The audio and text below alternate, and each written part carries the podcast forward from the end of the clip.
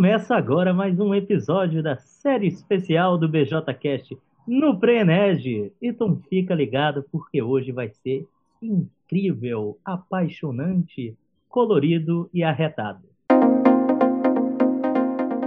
Arrasou, banana! Bom dia, boa tarde, boa noite, com uma introdução diferente por aqui, porque eu não podia perder a oportunidade de usar os dons aí de banana, coordenador do Enege, a favor do nosso entretenimento. Mas vamos lá. Sejam muito bem-vindos e bem-vindas a mais um episódio especial do BJCast no Pré-Enege. Meu nome é Dani Brandt, vocês já sabem. E hoje nosso papo é com essa gente um pouco doida aí, mas muito apaixonada. Coordenadores do Enege 21. Sejam muito bem-vindos e bem-vindas aqui no BJCast. Bora se apresentar pra galera? Olá, galera. Bom dia, boa tarde, boa noite. Sou Rafael Xavier, estou como coordenador de conteúdo do Enes 21. E aí, galera, meu nome é Débora, estou como coordenadora de comunicação do Enes 21. Oi, gente, aqui é Lai, estou como coordenadora de operações do Enes 21. Fala galera, sou o Daniel, também conhecido como Banana. Vocês ouviram essa voz bonita aí antes? Estou como coordenador de relacionamento do Enes 21. Oi, gente, aqui é Lara, estou como coordenadora de gente de gestão do Enes 21.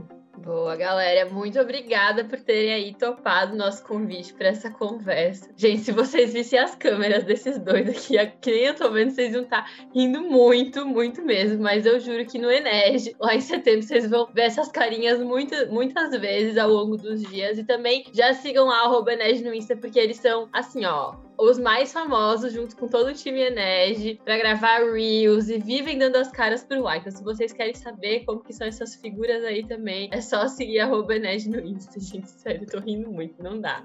Mas bora lá, então, pra nossa primeira pergunta, né? Porque não vou ficar aqui conversando sozinho só rindo deles. Foquem aí, gente, e me contem, por favor, como que vocês foram para aí, né, na coordenadoria do Enege, como que vocês escolheram estar tá aí enquanto lideranças do Enege mais apaixonado, colorido e a cara do Brasil em 2021?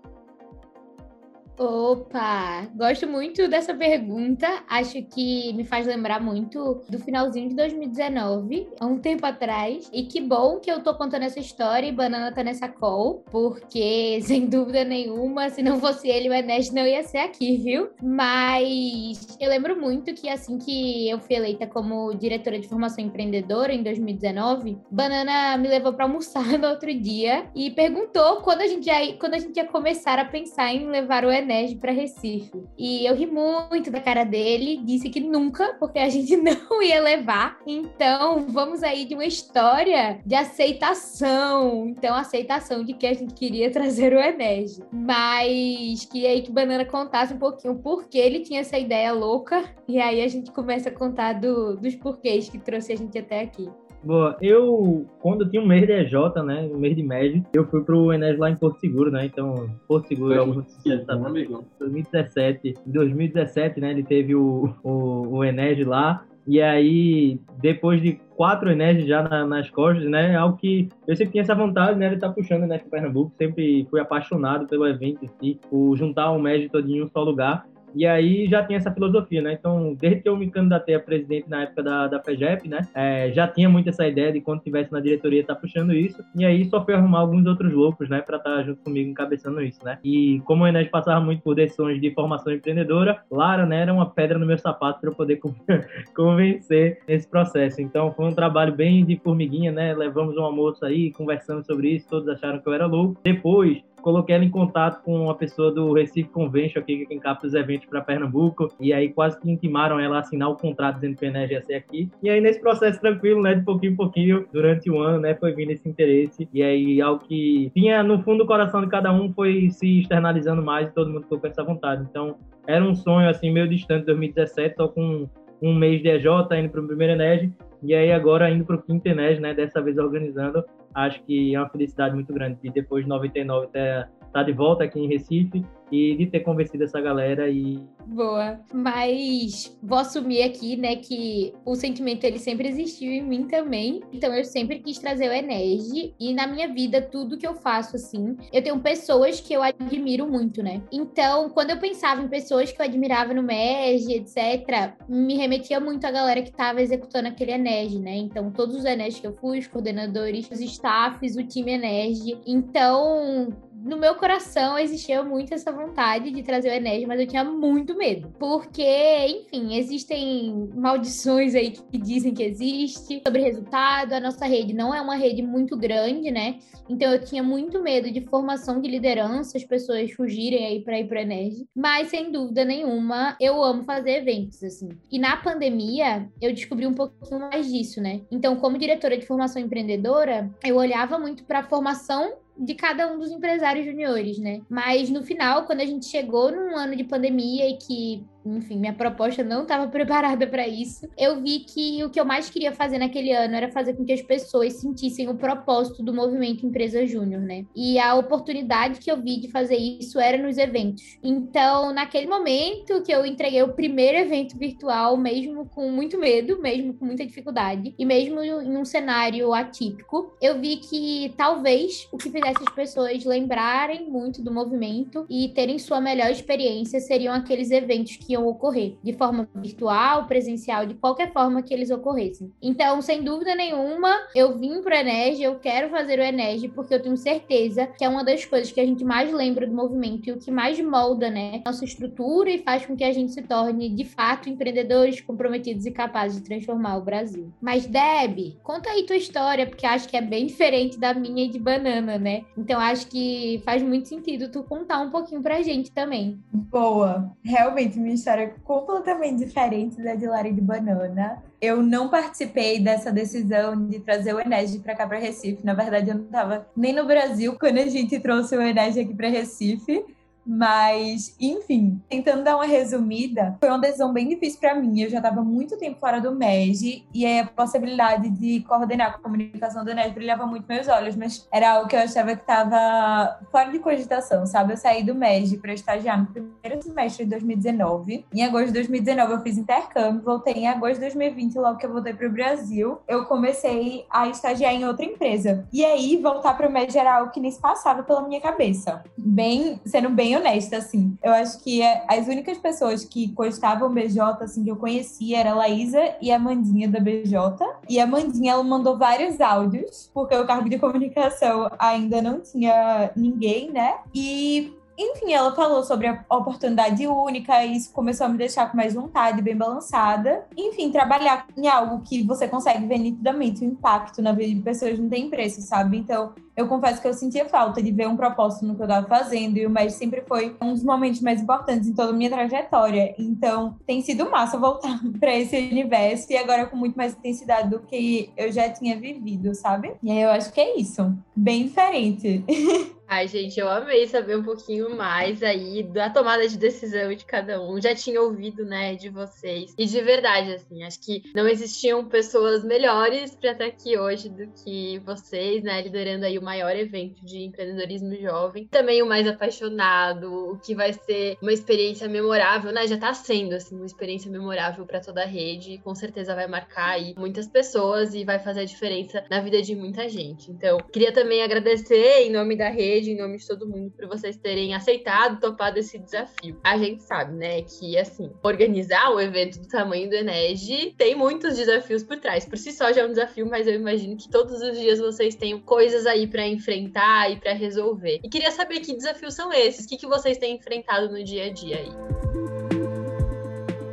Boa, Dani. Eu acho que o primeiro ponto que eu acho desde quando a gente entrou para o Enege foi da gente receber muita mensagem de que o Enege é um caos, mas aquele caos bom que a gente ama estar e ama se entregar por ele, porque de fato é, é muito por paixão e a gente é muito apaixonado por isso. Se não fossem essas cinco pessoas que estão aqui e todo o time Enege sendo muito doido, não estaria dando certo assim. Mas eu acho que o primeiro desafio que a gente de fato tem enfrentado e enfrenta desde o início, primeiro de tudo, é aceitar que a gente gente ainda vive uma grande pandemia, sabe? É, e eu lembro lá em janeiro, a gente conversando muito sobre isso, a gente apresentou a proposta para o Enege, assim, em Recife, ter híbrido, lá quando foi apresentado e tudo mais, foi eleito. E em janeiro a gente teve que tomar a decisão que ele não poderia mais, teria que ser um evento online, um evento digital. Foi uma decisão muito difícil, mas eu olho para trás, eu acho que todo mundo aqui olha com muita responsabilidade, muita consciência e coerência do que a gente tomou, assim, e que de fato era a opção certa. E atrelada a isso vem diversos desafios e a gente vê quanto tem sido difícil criar uma experiência muito massa e muito diferente que, enfim, a cada ano seja melhor para ser oferecida para a rede, para os empresários juniores, né? O Ened ele é muito, muito complexo. Por mais que a gente tenha tido experiências com eventos anteriores, o Ened ele tem uma proporção muito grande, um impacto muito grande, são muitas partes interessadas envolvidas. Então, a gente entre coordenadores, entre as áreas, a gente troca muita coisa, tem muita interface envolvida, né, no trabalho, a própria Brasil Júnior, a FEGEP esse ano, diversas outras partes interessadas. Então, é um trabalho muito complexo, de muita grandiosidade e no final é, é muito sobre entregar a melhor experiência. Então, como é que a gente a cada ano consegue evoluir para criar um evento que seja diferente, que engaje as pessoas, que mostre o, o impacto, o propósito do MEG, que leve a mensagem que esse ano a gente está trazendo muito sobre diversidade, protagonismo, ser solução para o país. Como a gente a cada ano consegue reforçar e fazer com que o Enes de fato seja maior e melhor a cada ano, né? Eu lembro muito, Rafa vai se sentir contemplado com minha fala, que quando a gente estava criando assim a experiência para o Enes 21, a gente olhava para trás e, e pensava, pô, a gente tem que fazer algo muito diferente, que de fato engaje as pessoas e entender muito o momento que a gente está vivendo. As pessoas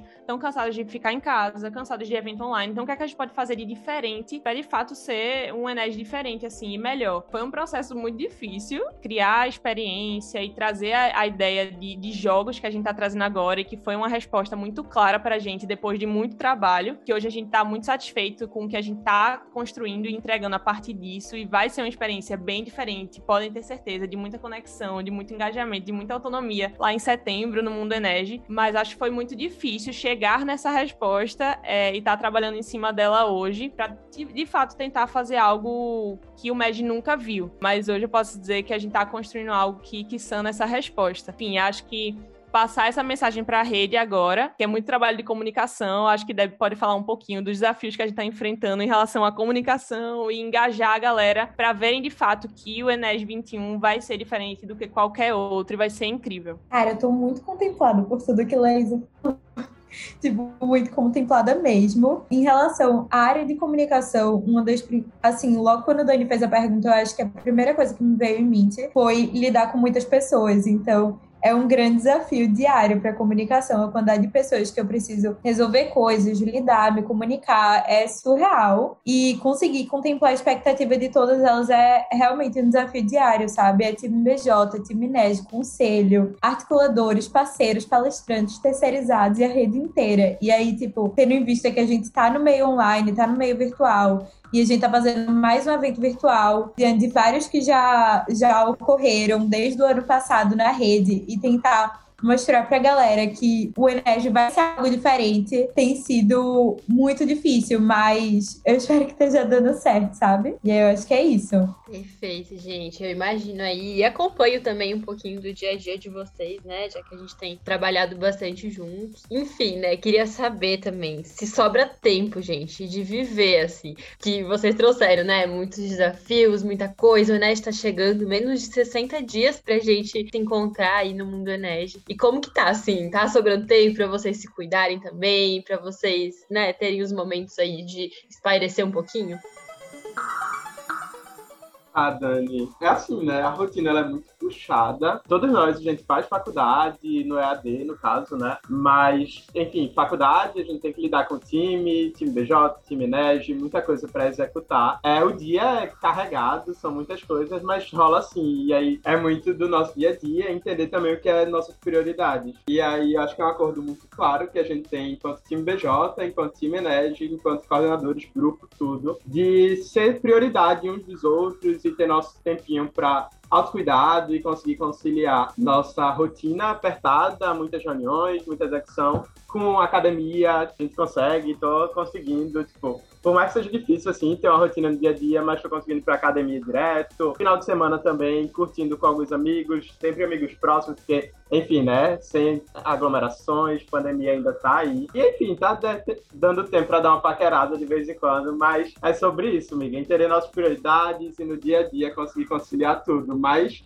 a gente tem a musa do Enege aí, Lária Brudi, que ela é super autocuidado, tá dando show de bola em tudo isso e arrasando muito. Conta aí como é, Lara, tua. Boa, Rafa. É, gostei aí, concordo muito, assim, com os pontos que Rafa trouxe. Acho que, assim, o que mais me balançou quando a gente entrou é que termina que você vive um, um pouquinho de jornada dupla, né? Porque você tanto é time BJ quanto é time Enege. Então, existem obrigações enquanto membro da BJ e existem as obrigações do Enege, assim. Então, no começo eu fiquei, meu Deus, ferrou, como é que eu vou fazer isso? E aí, enfim, conciliar a faculdade, etc. Mas acho que uma coisa que assim que eu entrei no MEG, eu falei, ah, agora que eu sou consultora, vou focar muito. Depois que eu virar gerente, diretora, vai ser mais tranquilo. Aí passei de cargo, aí falei, ah, agora eu preciso focar. Se eu virar nananã, e nunca vai acontecer, né? Tipo, querendo ou não, o próximo passo sempre vai ser mais difícil, vai ser mais desafiador. Então, eu acho que é muito mais sobre você se autoconhecer, né? Então, por mais que existam muitas demandas, é muito mais sobre a gente entender nosso momento, a gente entender o que que faz a gente ser produtivo ou não. E acho que tem muito a ver com produtividade, né? Então, você ter a maturidade para entender o que que você consegue colocar em cada momento, quanto tempo você leva para fazer cada atividade, para conseguir se organizar. Mas acho que na BJ, mais do que em qualquer lugar que eu trabalhei, assim, é, preza muito por autocuidado, assim, né? Então, o quanto de tempo a gente tá também dedicando a gente se exercitar, se a gente tá alcançando nossas metas e quais são essas metas, né? Então acho que tá dando para fazer isso. Talvez mais perto fique mais complicado, mas acho que é muito importante a gente entender o que são as nossas regras não negociáveis, né? Então, para mim, uma regra não negociável é meu futebol e meu beat tênis de manhã cedo. Então, naquele momento, ninguém pode marcar nada comigo, porque eu vou estar tá focada naquilo, sabe? Então a gente também saber, né, o que, que a gente não pode de jeito nenhum abrir mão. Então acho que assim a gente consegue ir colocando algumas coisas na nossa rotina e fazendo com que sobre tempo para viver. Mas acho que é isso. Ai, gente, sério, eles são muito inspiradores, assim, no mundo fitness. Toda vez que eu vejo, eles estão uh, colocando no grupo da BJ, olha, já fiz hoje, já treinei, já fiz aquilo. Isso super dá um gás de também a gente correr. E eu esqueci de falar, mas Lai já teve aqui no BJCast. Ela participou de um episódio aí falando de essencialismo na prática, gestão de rotina, junto com Jazz pós-júnior. Então, se você tá precisando de dicas sobre isso, Lai tem várias, junto com Jazz, lá naquele episódio. Eu vou deixar ele aqui embaixo linkado mais uma vez na descrição. Mas se tu entrar aqui no programa e voltar algumas coisas, vai contar o episódio e vai pegar essas dicas também. E aí, gente, a gente já tá se encaminhando aí pro final do nosso episódio, mas se eu não perguntar uma coisa, talvez as pessoas fiquem muito chateadas comigo. Então eu vou ser obrigada a perguntar. Eu não sei se vocês vão poder responder, mas eu vou ser obrigada a perguntar. E aí talvez vocês já imaginam, né, o que é. Mas eu preciso saber. Tem algum spoiler que a gente já pode receber aqui, que vocês vão dar em primeira mão aqui no BJCast? Por favor, sério. Liberem aí pelo menos alguma uma coisinha, uma dica do que a gente vai viver no Enes lá em setembro. Boa, Dani, acho que posso começar. Essa, essa é a pergunta que acho que a gente sonha todo dia com alguém falando, né? O tempo inteiro. E aí, algum spoiler, alguma coisa? Sério, meu WhatsApp é só isso, toda reunião que eu tenho com a rede. Mas, enfim, a gente tá aqui para falar mesmo, sem segredos. O que dá para falar, iremos falar.